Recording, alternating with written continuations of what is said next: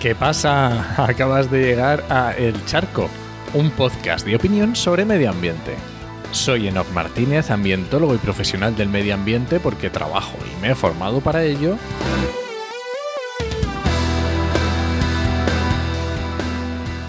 Y hoy voy a opinar sobre gatos y biodiversidad. Pero si de esto ya habías hablado, Enoch. Efectivamente, ya había hablado hace un año, hace poco más de un año, en el, en el Charco 8. Pero los estudios que citaba, que eran en Australia, en Estados Unidos, alguno también sobre, bueno, varios están ahí en las notas del programa.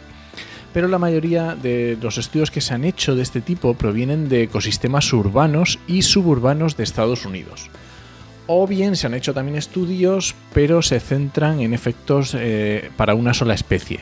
O también algunos que se han hecho, pero no incluyen zonas rurales, ¿vale? Entonces, hay un estudio que se hizo en el 2019, que, está muy, que acabo de enterarme, que está muy chulo, por científicos, la mayoría italianos. Y es un proyecto que incluye ciencia ciudadana en toda Italia, ¿vale? Desde en, zonas rurales como en centros urbanos y desde el nivel del mar hasta las montañas, ¿vale? Entonces, por ser un, entorno mediterráneo y muy parecido al ibérico, creo que es muy interesante para ver cómo podría mm, suceder esto en la península ibérica. Vale, pues ¿cómo hicieron el estudio estos investigadores? Pues, eh, bueno, eh, era, como digo, llevaba, incluía ciencia ciudadana y los propietarios de gatos reportaban las presas que el gato les traía, ¿vale?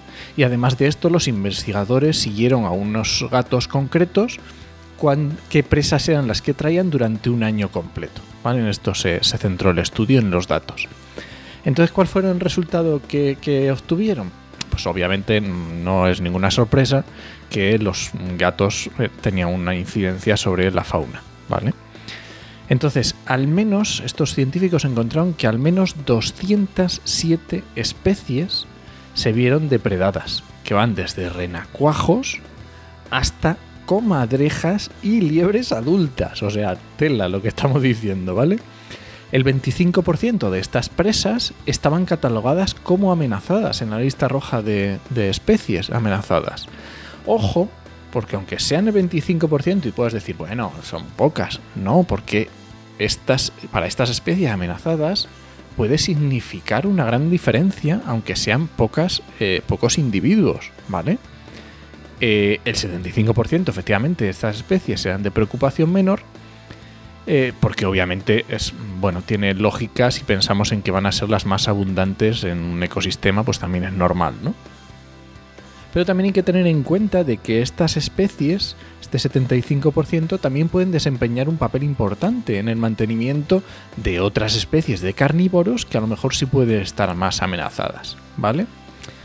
Entonces, bueno, los investigadores aquí al final nos hacen un. nos, nos describen, ¿no? Todos sabemos los gatos, que son especies nocturnas y también diurnas, lo cual puede afectar a especies de ambos espectro, el área de distribución de un gato puede llegar a superar las 10 hectáreas, ojo, esto estamos hablando incluido en zonas urbanas, incluso puede ser que en entornos rurales puede ser mucho mayor.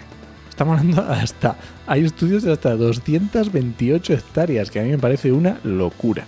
Pero bueno, las conclusiones del artículo, al final lo que con los datos que recogieron, lo que se dieron cuenta es que la distancia del campo hasta la casa afecta al número de presas que los gatos llevan a casa por año. Es decir, que si está cerca de un ecosistema más natural, pues obviamente va a afectar más. No detectaron ningún efecto eh, dependiendo de los climas o la ecorregión climática. Ahí nada, no vieron ninguna diferencia. Igual que no vieron diferencia entre si eran gatos o gatas en sexo del animal y también se dieron cuenta de que la presencia de cascabeles en el collar, lo típico de que le ponen un, cascabel al gato, pues no vieron que tuviera eficacia. O sea que esto a lo mejor es un mito, lo de esto del cascabel al gato. Entonces, claro, ¿qué, ¿qué, conclusiones sacan los investigadores en este artículo que os dejo en las notas del programa? Pues vamos a ver, el problema que tenemos con los gatos es que tienen, el gato es una especie que tiene más, puede tener más, pero al menos dos picos reproductivos al año, por lo que en poco tiempo pueden convertirse en la especie depredadora más abundante de un ecosistema. Esto es complicado. También es que eh, lo más probable es que el impacto se produzca sobre todo en especies de la estrategia de la K, que se llaman. ¿Cuáles son estas? Pues son las que tienen pocas crías, dedican mucho esfuerzo a criar una cría, una sola cría o pocas, y por lo tanto si mm, un gato depreda una de las crías, obviamente pierden la camada de ese año. Es obvio, ¿no? También especies vinculadas a hábitats transitorios. ¿Qué es esto? Pues por ejemplo anfibios que cruzan las carreteras por la noche. Pues obviamente si el gato está ahí esperando a que pasen, pues facilísimo. Y también especies en zonas limitadas, obviamente en las islas, que es muy típico el gato, los problemas de los gatos en las islas. Entonces, claro, los, científicos que, decían, pues que, que la medida más eficaz obviamente era la erradicación, o al menos la esterilización que la esterilización no evita las muertes, pero limita el número de crías, obviamente. Entonces, claro, los investigadores aquí también entran un poco en el campo sociológico y se dan cuenta de que es muy complicado, ¿no? Entonces, lo que realmente, eh, en cuanto a, la gestión, quiero decir, ¿no? Entonces ellos lo, que dicen realmente es que, eh, lo, voy a, leer, lo voy a decir tal cual, bueno, en traducción, Recomendamos encarecidamente a los propietarios de gatos que mantengan sus mascotas en el interior, o al menos que limiten sus desplazamientos evitando las horas nocturnas y crepusculares, sobre todo en los meses cálidos, obviamente, es decir, cuando, la mayoría de las especies silvestres están activas y en su periodo de reproducción. Así que bueno, eh, terminando, hago mías las conclusiones de los investigadores, me parece genial, y aunque en el artículo digo, ya, ya te digo, que citan lo difícil que es convencer a la sociedad, obviamente de la erradicación, es muy complicado, al menos debemos fomentar la esterilización y el control, y más aún en zonas rurales, porque, bueno, es complicado y su efecto también va a ser mayor.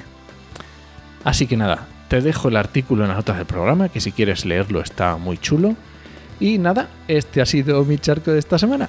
Recuerda que este podcast pertenece a Podcastidae, la red de podcast de ciencia, medio ambiente y naturaleza, y lo puedes encontrar en enochmm.es barra el charco.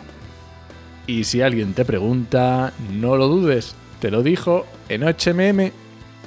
¡Nos escuchamos!